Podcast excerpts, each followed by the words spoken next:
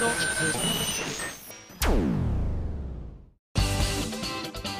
井あさみのシンガーソングゲーマー。皆さんこんにちは。今やさみの SSG270 回目でございます。さあメールなんだかたくさん来ていておそらくですけれども、えー、某えっと、ラジオのアカウントツイッターアカウントがメール欲しいって言ったのに皆さんこうしてくださったみたいで本当にありがとうございます。読み応えのあるメールが多かったのでねできる限り紹介していきたいなと思いました。それではこちらハンドルネームたけぽんさんからいただきました。ありがとう。ビンゴススタッフの皆さんこんにちは。こんにちは。ファミツー .com でシングルの2ヶ月連続リリースに関するミンゴスのインタビューを読みました。追憶の糸車とヴィーナスのハルモニアは曲調も作品へのアプローチの仕方も全く違いますがどちらもそれぞれの作品の世界や雰囲気をとても大事にしているということがインタビューから感じ取ることができたので CD だけでなくゲームの発売もさらに楽しみになってきましたね。ちなみに、えー、インタビューの中でミンゴスは記者の方々にヴィーナスのハルモニエのジャケット衣装を予想させるという無茶ぶりをしていましたね。インタビュー記事としてはあまりに予想外な展開だったので読んでいて思わず声を出して笑ってしまいました。よし！狙い通り！そうなんです。実はそのインタビューを受けた時点ではヴィーナスのハルモニアのまだジャケット撮影が終わってなくてというか案がまだ出し切ってなくてこんな感じにしようかねあんな感じにしようかねどうしようかねっていうところで実は止まっていた状態のままちょっとインタビューに臨んだっていうのもあったので逆に皆さんどうですか？どんなのだったら嬉しいですか？みたいな話の流れから予想してください。おのおのの記事をみんなが見に回ったらその記者さんはこんなのがいいですって言ってるのが当たるかもしれないじゃないですか。なんていう話をちょっとした記事が載っているのでぜひねあのちなみにファミツノットコムさんの方ではムータンが SSG のスタッフのムータンが取材に来てくださってたんですけどもムータンもねその記事の中で予想を立ててくださってますせっかくなのでここでねご紹介するとたけぽうさんが報告してくださいましたピンク迷彩買ってよじゃあどこで売ってんのよピンク迷彩売ってます？本当に？ピンク迷彩の服とかってコスプレショップでしか見たことないよ私。えー、ムータンのセンスに対して何か一言お願いしますということでね。えー、なんだろうな。夢見すぎ。うん。どうですかこれ？ありがとうございます。あの他のぜひねまあここはファミツドットコムあピンク迷彩意外とありますね。ピンク迷彩で検索したらつなぎがいっぱい出てきましたね。これこの格好でセンチ行ったらバレバレやんみたいなね。ピンクってフラミンゴかって言われちゃうわ。まあ、ミンゴスだからいいかもしれないですけどね。フラミンゴとミンゴスで。そうピンクなもんだから野鳥だ野鳥だって言われて。さ絶対多分ね迎撃されると思いますけどね。他のねぜひいろんな中断記事だったのでえ他の記事がどうなってるかっていうのもぜひ皆さんご自身の目でね確かめていただきたいと思います。ちなみに先日ようやくどういうジャケットにするかっていう方向性が決まりまして今回あのお衣装を新調したんですがいわゆるお店を巡ってこんなのどうだろう？みたいなので久々だったんですけどねあのジャケット系で自分で探しに行くのって実は久しぶりであの「強くの糸車」の時ももちろん自分で探しまくったんですがその時 CD のジャケットになるって思ってなかったんですよ私。私が理解してなくて。多分おっしゃられてはいたと思うんですよね。ジャケットにも使用するからねって言われてたと思うんですけど結果あのスケスケ腹出しっていう攻めすぎだなっていう状態になってしまったのを今でもちょっと軽く後悔はしてるんですがただあのジュピエルさんのイラストに対抗するには円熟した女を出すしかないという結論に至りました。なのであのちょっとお見苦しいかと思いますけれどもあの皆さんも耐えていただければと思います。で今回はこういうジャケットということである程度のイメージを浜田さんとこうすり合わせて、まあ、私がお店を飛び回って探してきたわけなんですけれどもあの最初試着した時に2つ候補があって黒いのと今回のやつとで悩んで結局黒い方はあのすごいね写真っていうかネットで見た時は超かっこよかったんですけど自分が着るとなんかね一言で言うならばちょっと黒い原始人みたいな感じになっちゃってね。これ違うかなって思って。一応こう店員さんに事情説明して写真を撮らせてもらってどちらかは買うのでちょっとすいませんって言ってあのご相談した結果。えっとその黒くない方になりましたね。よかった。ただかっこよかったんですけどね。私がもうちょっとあのビルドアップして筋肉ムキムキになったらもうちょっと似合うのかなって思ったぐらいの洋服でした。なのでぜひ皆さん楽しみにしていただきたいと思います。はい。そしてえー、衣装に関してのつながりということでこちら猫の着ぐるみさんから頂いたメールです。ありがとうございます。えツイッターでジャケット予想らしき発言があったのでこれムータンですかね？SSG アカウントですかね？ああなるほど。記事のタイトルがそうなっていたというのもあって考えてくださったということなんですね、えー、ジャケットの衣装着てほしい衣装を予想してみました。それはじゃじゃん。民族衣装です。数年前から民族衣装に興味を持っておりその中でも今井さんに似合いそうな民族衣装がこちらです。パキスタンの民族衣装サルワールカミーズ。この読み方で合ってるのかちょっと分かりませんが日本ではパンジャビドレスまたは略してパンジャビと呼ばれています、え、まさにジャケットに合いそうな衣装だと思いませんか？うわこれ美しい。このお姉さん美しいこれ。めちゃめちゃ綺麗ですこれ。私超好みですねこれ。今回はねどっちかっていうとかっこいい系に結果落ち着いたのでピンクの迷彩でもないしパンジャミではないんですけれどもとてもとてもこのパンジャビ素敵なので今後何かの衣装の時に参考にしたいぐらい好きですね。なんか結構、うん、私好みの服だと思います。ただこれこのお姉さんが着てるから綺麗っていう可能性あるな。特にあの頭の花飾りね。これ彫りの深い大人っぽい女性がしてるからそのギャップが相まってバラみたいなお花がこう輪っかになってかぶってるパターンなんですけどこれ私がかぶると多分ですけどちょっと幼い感じになりかねないなと思うのでここはもしやるとなると多分これってあのゼロから作るパターンになってくると思うので天才織江様にちょっとご相談したいところですね。こんな私でもあのちょっとこうかっこよく見えるようにお願いしますと言ってみたいところでございます。素敵な情報ありがとうございます。知らいいね。でもなんかパキスタンの民族衣装なんて知らないものね。私本当に民族衣装とか好きなんで本当いつかはね各地の民族衣装着てみたいものです。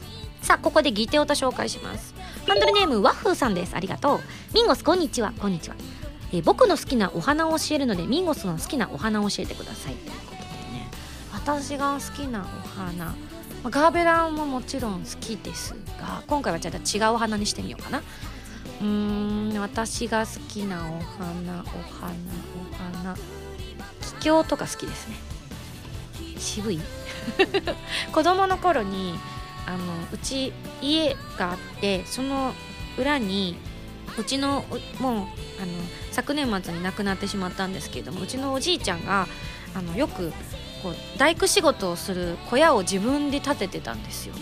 でその小屋にこう車とかを駐車するスペースとかがあったんですけどそのちょっと脇にこのちょっとした花壇みたいなのがあって庭には結構両親とかあのおじいちゃんおばあちゃんが好きだったのでお花がたくさん植わってはいたんですけど毎年そこにあの本当2輪ぐらい気境がこうなるんですよ。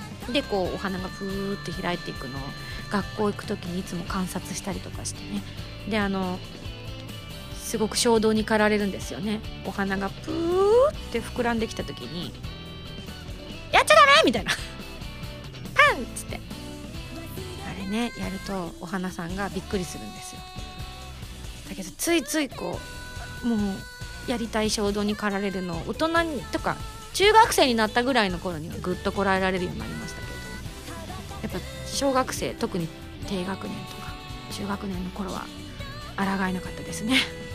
パシッあの音がまたね快感なんですよね。でもその後も綺麗に咲くんですけどね。でもお花さんがかわいそうだなと思ってやめました。はいというわけで貴重だと思います。ワッフーさん好きな花。アジサイです。あ今旬ですからね最近梅雨でジメジメ気味ですが僕もジメジメな空気は嫌いなのですがアジサイのお花が好きなので梅雨の時期自体は好きだったりします。アジサイは土が酸性寄りだと青色系アルカリ性だと赤色系になるので育ててる人は肥料の種類とかを考えて美しく見えるように色の配置を考えると考えると聞き興味を持ったのですが観賞用に白色や緑色の花を咲かせるように品種改良されたものもあると聞き、えー、奥が深いなと感銘を受けたものですと。私があの小学校時代に住んでいた社宅あのそれこそ私東京に住んでいたんですけど結構その庭に植わってたんですよアジサイが。ただ私割と明るめの色のアジサイが好きだったんですけどなぜかなぜかっていうか、まあ、結果的には全部酸性寄りだったってことなんですけど青色のアジサイしかできないのにある時1箇所だけピンクになったことがあるんですよ。本当に群生してる中で本当に1箇所だけピンクになってその時友達でよく言ってましたね。あの花は呪われてるんだっつって。なんであの一輪だけピンクなんだ今思えば多分一輪とかじゃなかったと思うんですけどね。よく見たら他にもあったかもしれないんですけども子供心に衝撃で。毎年ずっと青だったのに何かあそこにいわゆる死体が埋まってるんだ的なことをね みんなで話してざわざわざわってしたのを思い出しますね。幼稚園の頃だったと思います。幼稚園とか小学校1年生とかの頃だったと思いますけれども。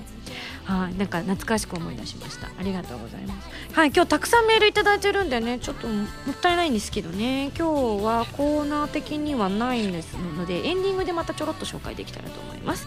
それではあのコーナー行きたいと思います。どうぞ。カルト N なんかこの声色使うの2回目な気がする。まあ、いっか。このコーナーはリスナーさんから今井あさみさんに関するカルトな問題を今井あさみさん自体が答えていくというコーナーです。自体って言っちゃった。まあ、いっか。カルト M レベル 1! ハンドルネーム、幻のユッケさんからの問題です。今井さんが一番好きなアニメーションは？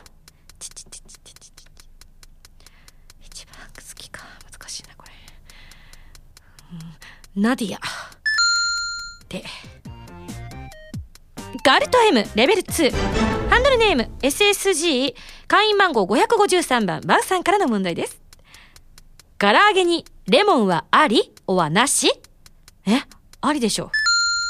ガルト M レベル3。ハンドルネームバタオさんからの問題です。スーパーミンゴスブラザーズ。キノコを食べると どうなる？美味しい。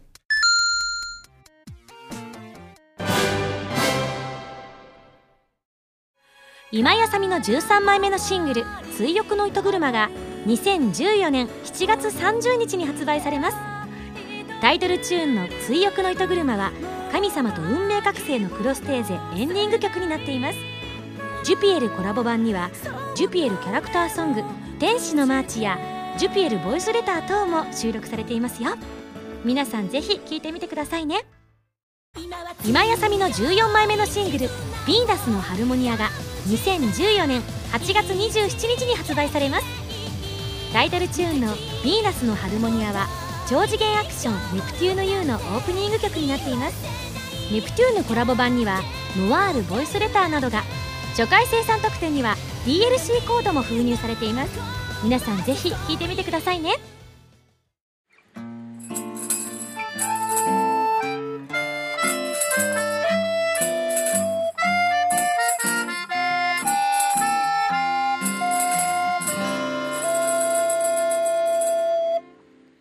ファミセン。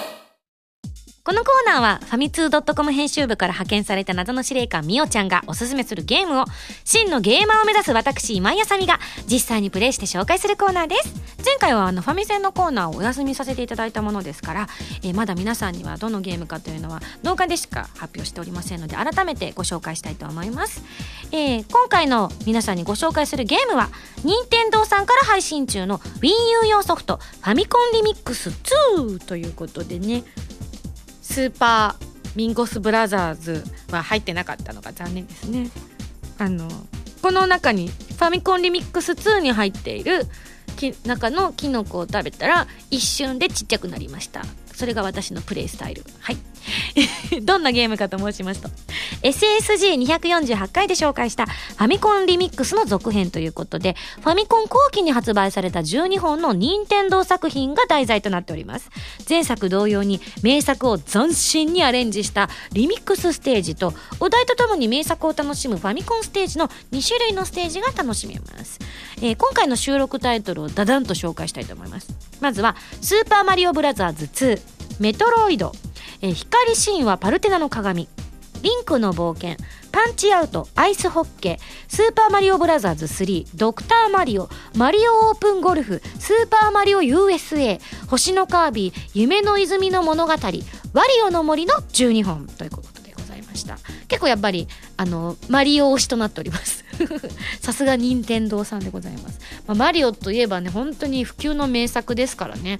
今でも特にフィギュアスケーターの間では今年も去年もマリオ大人気で題材に使われてまあ、過去にもいろんな人がやってるんですけどそれこそ小田選手だったりとかあとこの間はあの外国人の選手の方とかがみんなでねやったりとかしたりとかしてました。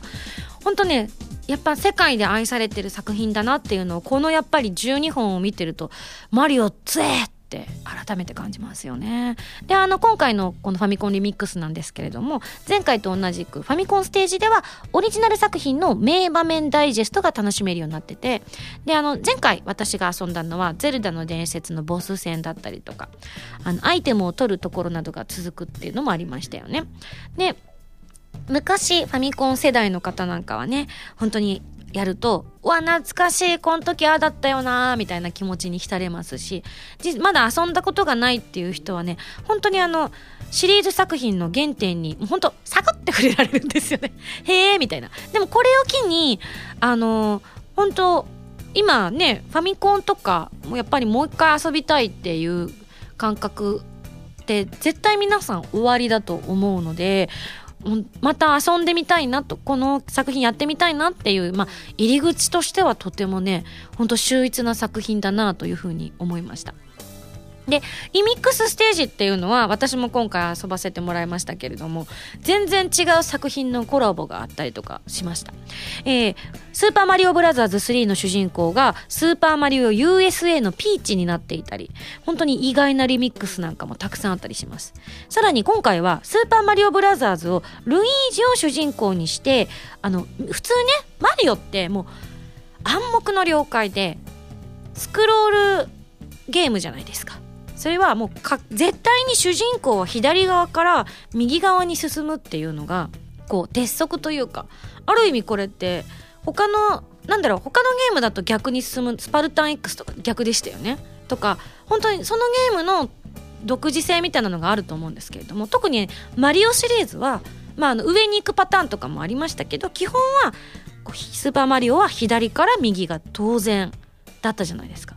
それがなんとルイージを主人公にするとルイージちょっとあのマリオよりもちょっと細くて天の弱っていう私の中の勝手な脳内イメージがあるものですからこれぴったりだなって思ったんですけどきっとこれ考えた人は私と同じイメージをお持ちだったんだと思います。なんとルイージを主人公にすると左に進むリメイクを施したスーパールイージブラザーズを楽しめます。皆さん多分本能で左ボタンを押しながらジャンプして B ダッシュしながらピョンピョンピョンピョンってやるのが私も慣れてるステージならできます。今回のあの私のマリオさばきを見てると嘘だろって思うかもしれないんですけれども私あのちょっとずつ自分を積み重ねていくタイプの人間なので その当時はできてたんです。ずっと B ダッシュのままクリアとかできてたんです。ちょっと気を抜いてそのまま突っ込むことは多々ありましたけれども。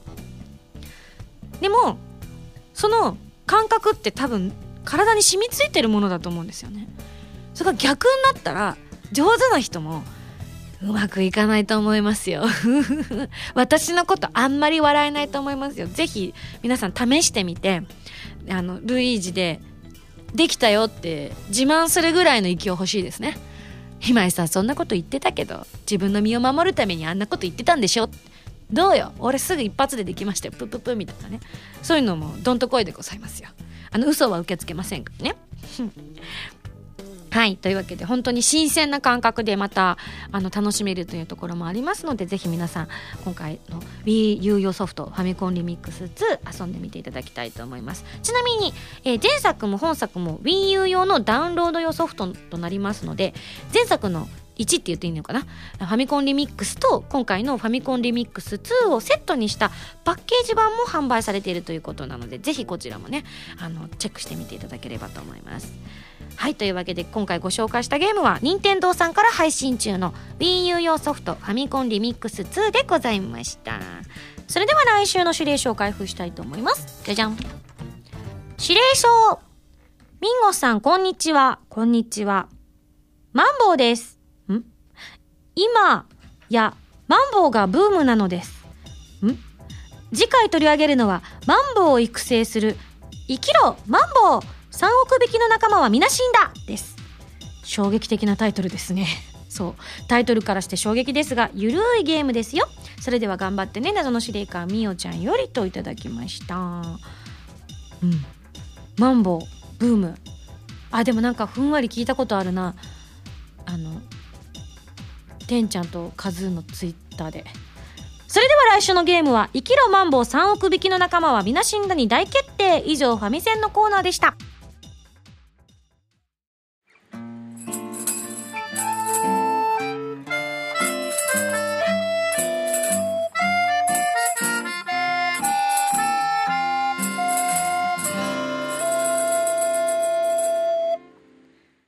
47都道府県への道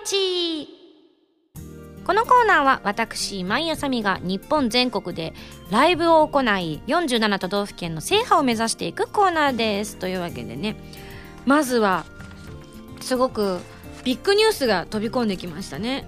そうなんです。なんと今度のこの47都道府県の道にを制覇するにあたってこれほどの第一歩はないんじゃないかと思うぐらいの場所が発表されましたね。そうなんです。追憶の糸グラマの発売記念イベントで岐阜に行くことになりました。岐阜！岐阜！ありがとうございます。岐阜！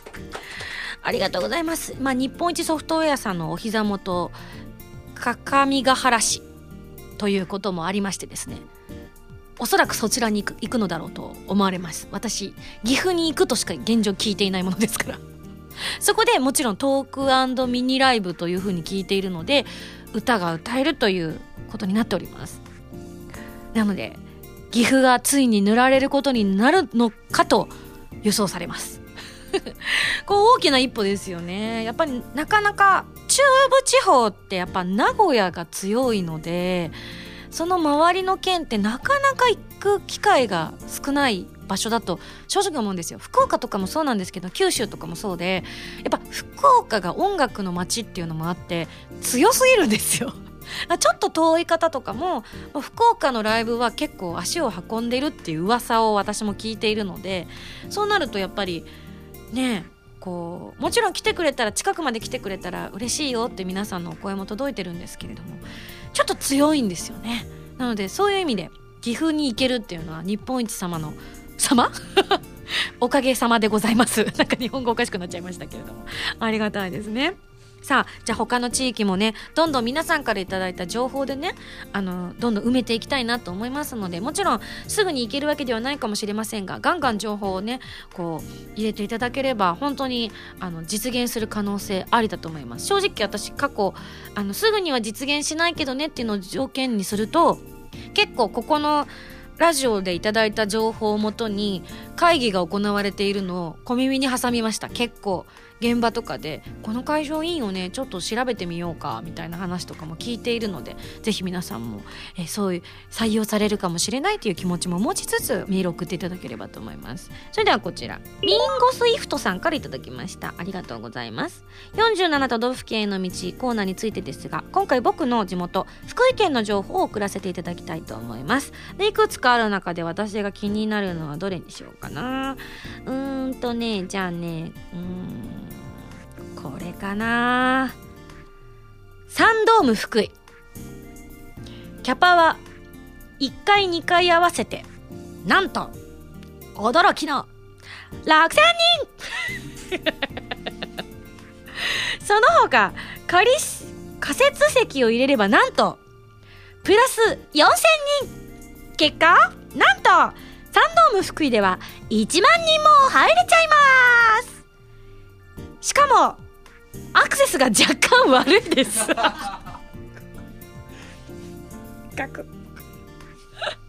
車でいらっしゃる方は駐車場があるので良いのですが公共交通機関を利用される方には不便かと思われます。最寄りバス停はありませんし最寄り駅は2つあるのですがどちらも徒歩20分。あーでも私沖縄でライブやっちゃった人間だからな。あんまり言えない。あの時も大変でしたからね。よく皆さんこうね不平不満もなく来てくださったなと思って今でも感謝でいっぱいでございますけれどもね。すごいですね。サンドーム福井。ドームってことはやっぱドームってことですよね。野球とかする会場なんですかね。ちょっと今スタッフが慌てて調べてますけれども。どうですか？イベントホールですか？ドームって言ってるけど野球なわけじゃないんですね。へえ展示会とかやってるみたいな感じらしいです。でもただな1万人か。まあでも最低6000人。あと 1, 1階席2階席合わせてたから1階席だけとかにしたらもうちょっと少ない。弱気。じゃあもう一個リアリティのある方いきましょう。ハーモニーホール福井。キャッパは大ホールが1456人。小ホールが610人。どうすか？これ。大ホールの方になりますがこちらにはとても大きなパイプオルガンが設置されていて最寄りの駅まで徒歩3分そして駐車場ありこれリアリティある。すごいですねこの落差がすごいです。宿泊施設についてもミンゴスイフトさん書いてくださってます。ハーモニーホールとサンドーム近辺には残念ですが宿泊施設がほとんどありません。がえちなみにサンドームは以前 SSD で紹介されていたボルガライス発祥の地。ああの美味しそうなやつ。えー、越前市が近いので食べに行こうと思っている方にはいいと思いますというわけでね。近いっていうことでどのくらいの近いかがちょっと正直ピンとこないんですが。なるほど。こんな感じで福井県の情報でしたといただきましたね。宿泊施設がないとなるともうちょっとそれ電車でこうもうちょっとこうねいわゆるそういうホテルとかがあるようなところに泊まっていただいて朝とか昼とか夜とか移動していただくって形になるかもしれないですね。ふむふむ続きまして。こちらハンドルネームゆうたろうさんからいただいた情報です。さて僕がおすすめするライブ会場ですがお九州来ました。鹿児島県の鹿児島市民文化ホールです。鹿児島でライブが行われる際はよく利用されるのでミンゴスの初鹿児島公演にはもってこいだと思います。ちなみに 鹿児島アリーナというでかい会場もありますのでぜひミンゴスにも鹿児島に来ていただきたいと思います。まあアリーナって聞くだけで嫌な予感しかしないですね。あの深く追求するのはこっちはやめときましょう。よし鹿児島市民文化ホール。まあでも多分市民文化ホールっていうぐらいだからなんとなく想像はつきますよ。こう後ろが木のこうこバーって背景がなってて。でこう木のホールあのステージがあってこう椅子が赤っぽい感じのイメージ。それで大体1000ちょいとかのイメージのいわゆる文化会館的な文化ホール的な感じだとは思うんですけどね。鹿児島行ってみたいですね。気候のいい時に行きたいですね。あでもどうなんでしょう今。噴火とかね去年とか結構活発でしたけど今年は皆さん大丈夫なんでしょうか？あんまり東京にいるとニュースが入ってこないんですけど今年も大変ですか？じゃあちゃちゃんとちょっと皆さん行かれる時は私たちも自前の放棄を持っていきましょう。でこうガードする何か。ね。ちょっと今現状がどうなってるかわからないのであれですけれどもね。私の高校時代の友達が鹿児島にこう家族で引っ越してあの住んでいた時期があったんですけど今もどうなんだ今どうなってんだろうなちょっと確認しなきゃ分かんないですけど友達は本当にあのキラキラしたのが降ってくるよなんていう風に言っていたのでへえなんか見てみたいなっていう気持ちと住んでる方は大変だろうけどなとは思いますけどね。でもなんかいいですね鹿児島行きたいな。椅子赤くなかった？文化ホール赤くなかった？何色でしたか？薄緑。あ緑のパターンかあるある。緑か赤かみたいなとこありますよね。茶色かみたいな。惜しいな。3択なのにな。外したな。はい続きましてこちら。会員番号857番キュベ三昧さんからいただきました。ありがとう。47都道府県制覇のホームページ、えー、トップに水戸派最北端だからでしょうか。青森の名前が挙がっていたので送ってみたいと思います。今回紹介してみるのはこちらです。じゃじゃん青森県五所川原市にあるふるさと交流県民センターオルテンシアさんです。ここはオーケストラピットもあるかなり本格的なホールとなっています。コンサートホールの収容は1109人。ふるさと交流ホールの方は408人。わっ交流したい。この方がリアリティある。408人。408人のこの8っていう波数はどうして出るんだろうっていつも思いません？その1109人とか。結構ずっと不思議で。あれですかねやっぱりこう席が真四角じゃなくてねこうちょっと一個ずつずれちゃうからそうなっちゃうんですかね。スペースの有効利用した結果400だ大体400なんだけどあと8席いけるみたいな。そういうことなんですかね。不思議ですよね。うんうん。えー、青森空港から1時間ほどかかりますが8月上旬まではアジサイが1300本ほど咲いて大変綺麗です。ああれですね。これはアジサイ好きにはたまらん情報でございました。ワッフさんはねちょっとワクワクしちゃうかもしれないですね。え綺麗な外観も含めておすすめしたいですと。ふるさと交流ホール使いたい。ちょっと私青森ふるさとじゃないですが隣の岩手は心のふるさとだと思っているんですが使わせてはもらえませんかみたいな。でもこういう施設ってさ結構地元の人じゃないと使えないとかあったりしないのかしらね。なんかそういう条件とか調べたりとかしてないで今回ご紹介してるんでねわからないんですけども。はい。他にも今回ねほんとたくさんいただいてるのであのひょっとしたらだいぶ前に送ったメールなんかが今後紹介されていく可能性もありますので送っていただいた方ねあの気長に待っていただければと思いますけれどもね新しい情報バンバンお待ちしております。はい。あちなみにあの以前送っていただいてあの四国の高松城跡地っていうのが紹介した直後からもうみんなちょっと浮き足だった状態でこれ面白いですよやってみたいですよみたいな感じでみんなでやいのやいの調べて結構ねあ踏み込んで調べたんですよ。で空いてる日も実は問い合わせもしたんです。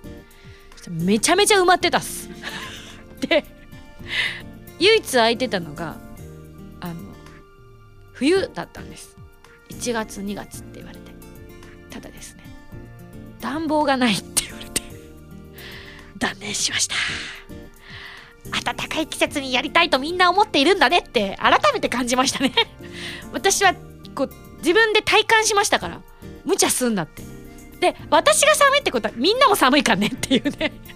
なのでちょっとね本当に結構ね問い合わせまで行ってるので本当リアリティがあったんですけど取れたらありえましたね。あれ。いい情報ありがとうございます。こんな感じで本当にあの皆さんの情報をもとに動くことかなりありますので期待していただきたいと思います。私もかなり期待してます。面白くてそういうの大好きなので。ちなみに浜松アクトシティも問い合わせはすでにしているらしいです。ただスケジュールが合わなかった。でもほらこういうのってさあの普通ねかなり前から抑えるものですからさすがにキンキンで空いてるなんてよっぽど運が良くないとダメだと思うのでね。あのリアリティのある箇所はこれからもバンバン問い合わせをしていきたいと思いますのでこうご期待ということで。あの問い合わせ済みとか書いちゃえばもう。で断念した理由みたいな。1月2月しか空いてなく暖房がないため断念。ミンゴスは寒いのが苦手って書いとけばいいですね。はいというわけで以上47都道府県への道でした。原由美の fourth シングル「Rose on the breast」が好評発売中です。タイトルチューンの「Rose on the breast」は神様と運命覚醒のクロステーゼエンディング。カップリングの「In the Rain」はコープスパーティーブラッドドライブオープニングになっています。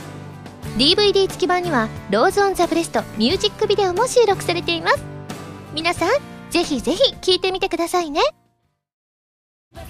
私今井麻美がいろいろなゲームに挑戦したり曲を作ったりする歌とゲームをテーマにしたラジオ番組今井麻美のシンガーソングゲーマー。私の新曲がいち早く聴ける期間限定視聴コーナーはファミツー .com だけで配信中なのでぜひチェックしてくださいね。今井あさみの SSG ファミツー .com で毎週土曜日0時より配信中です。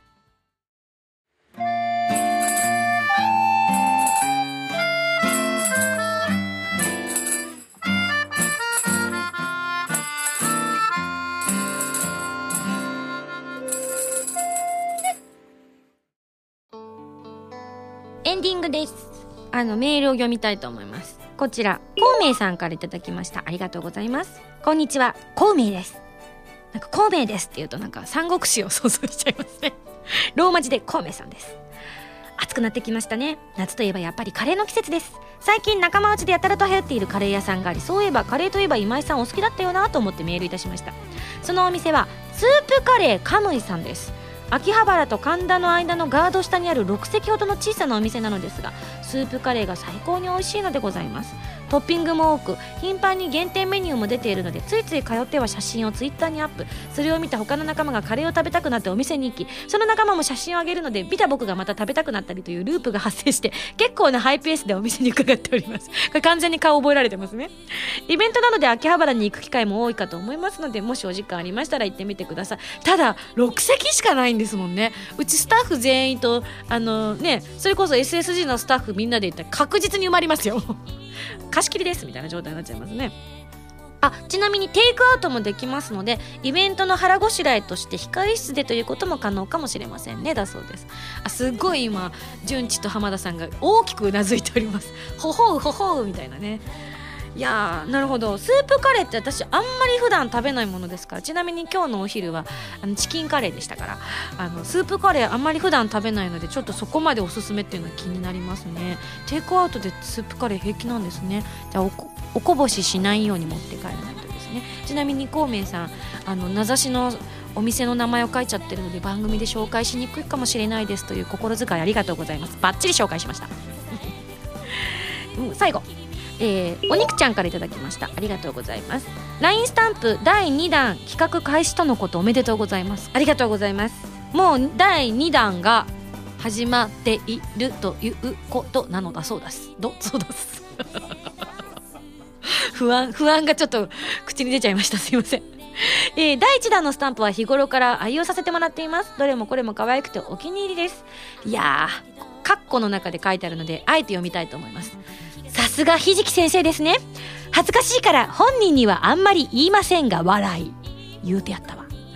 早速ですが第2弾のスタンプ案を考えたのでお送りしたいと思います。こんなのどうですか？ということでいくつかあるんですが SSG で今回あの私がこんなのどうですか？っていうのでグレートとかいうのをねやったんですけどなんかこれがね最初言った時はすごい自信満々だったんですけど出来上がってみてちょっと一瞬あれ？なんかもうちょっと来ればよかったかなとか。その SSG でその3種類の感情が示せるとかそういうのにすればよかったかなとか思ったりもしたんです意外と使えるんですよ。素晴らしいとグレートって同じすぎたなと思ってちょっと落ち込んだんですけどただね使い分け結構できるんですよね。素晴らしいって言いたい時とグレートって言いたい時が両方。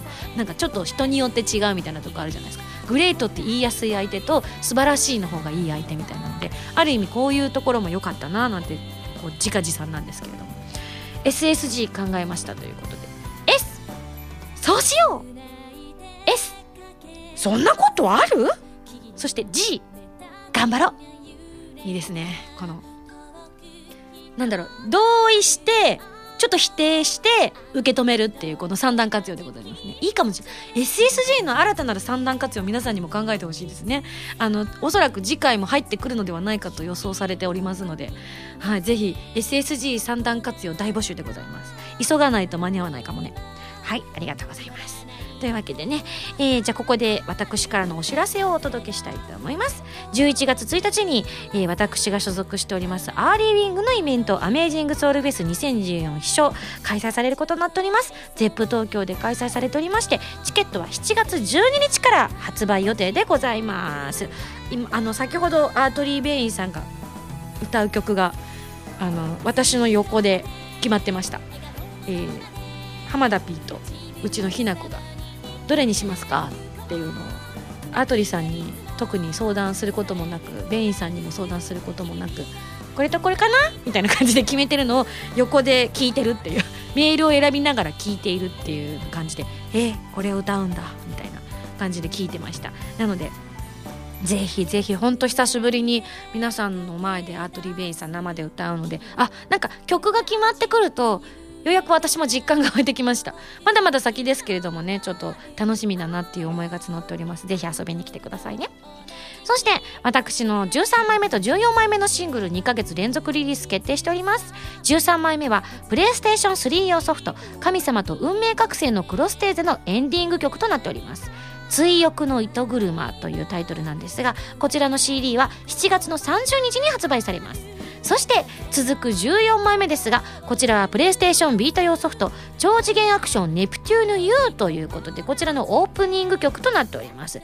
こちらもネプテューヌシリーズのいわゆる外伝的な作品になっているかとは思うんですけれども今までとまた違ったアクションゲームになっているのでぜひこちらも楽しみにしていただきたいと思います。えこちらの CD のタイトルは「ヴィーナスのハルモニア」ということで CD の発売は8月の27日発売予定となっております。こちらのねジャケット私の時間軸でいうと今週末に撮影予定なのでここから先はちょっとあの夜中に暴飲暴食サッカーをね見てね夜中にどうしてもお腹が空いて家にある何かをごそごそ探して食べたりとかしちゃってるんですけれどもそういうのもちょっと控えていこうかなとたかだか数日の付け焼き場ではございますが努力しないよりはマシだと思っております。なので頑張ってね素敵な写真を撮っていただきたいと思っております。